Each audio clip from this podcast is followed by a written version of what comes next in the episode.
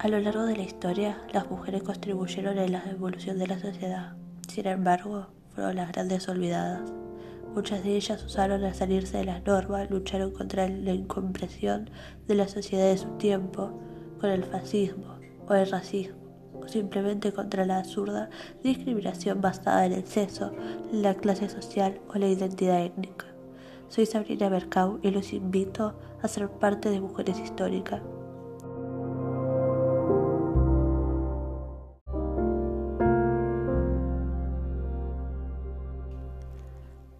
Bienvenidos a Mujeres Históricas, en donde vamos a conocer cada una de ellas que contribuyeron en la evolución de la sociedad y fueron olvidadas.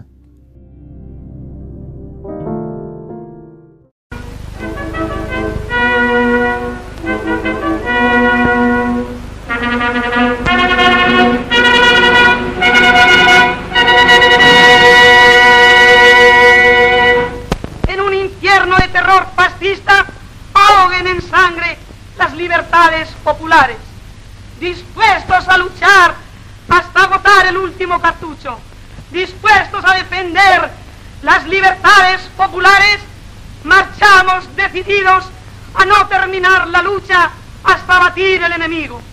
Pueblo de España en pie, mujeres, defended la vida de vuestros hijos, defended la libertad de vuestros hombres.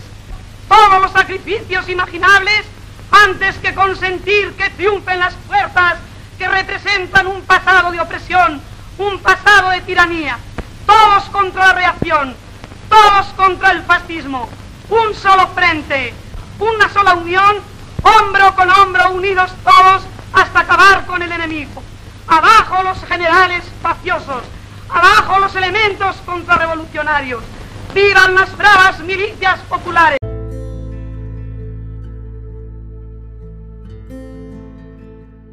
Lo que acabamos de escuchar es un fragmento del discurso de Dolores Ibarrurri que se retransmitió por radio desde Madrid durante la proliferación del fascismo y el inicio de la Guerra Civil Española.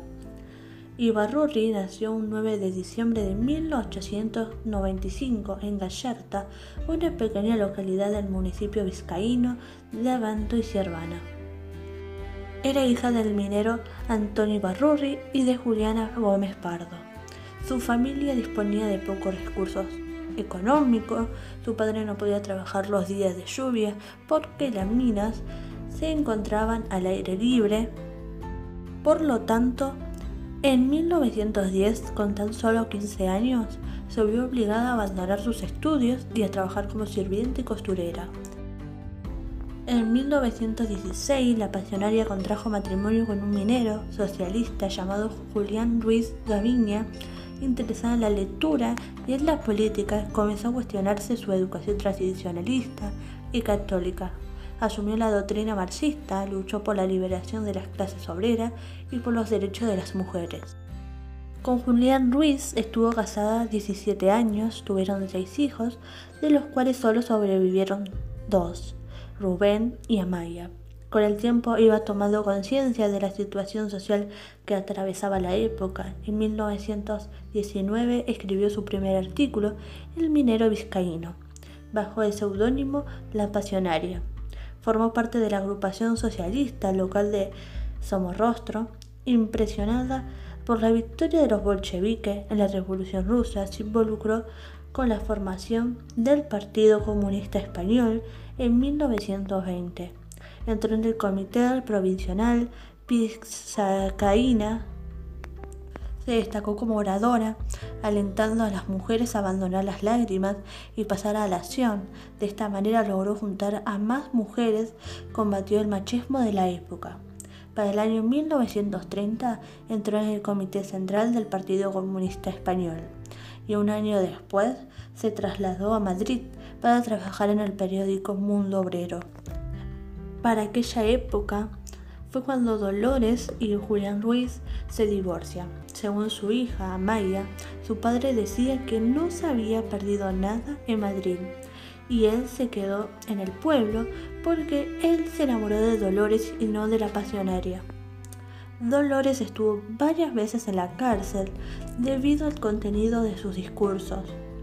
En 1933 impulsó la creación de la Asociación de Mujeres Antifascistas, una agrupación que fue considerada una de las más importantes de la época.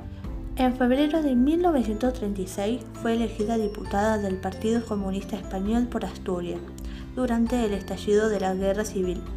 Su facilidad de la palabra fue lo que hizo que ganara mucha más popularidad. Su propaganda le convirtió en un símbolo de la resistencia republicana y el famoso no pasarán fue una declaraciones de intenciones. Al ser derrotados los republicanos, en la guerra civil abandonó España en 1939, trasladándose a la Unión Soviética, donde continuó ligada al comunismo.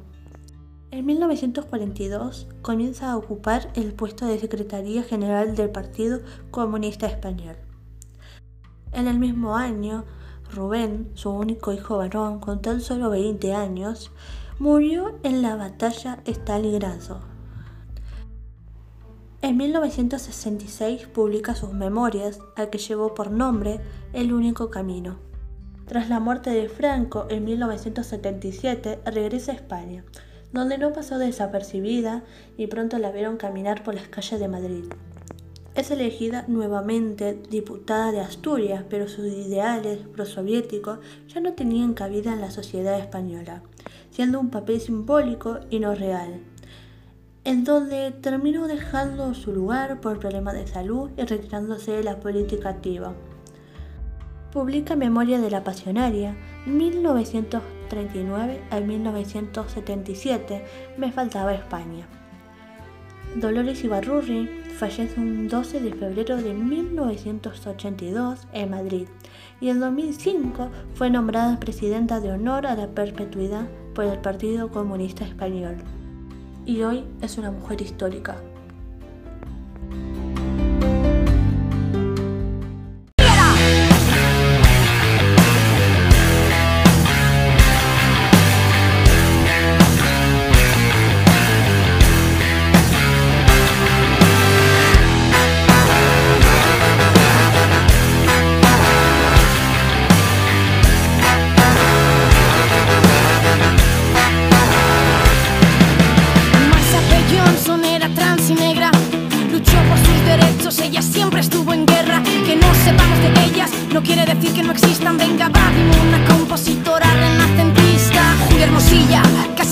Franco en dos ocasiones. Quiere una plaza, una avenida con su fucking nombre. Dolores y Barruri gritó, no pasarán. Hoy tú gritas lo mismo contra los mismos, pero te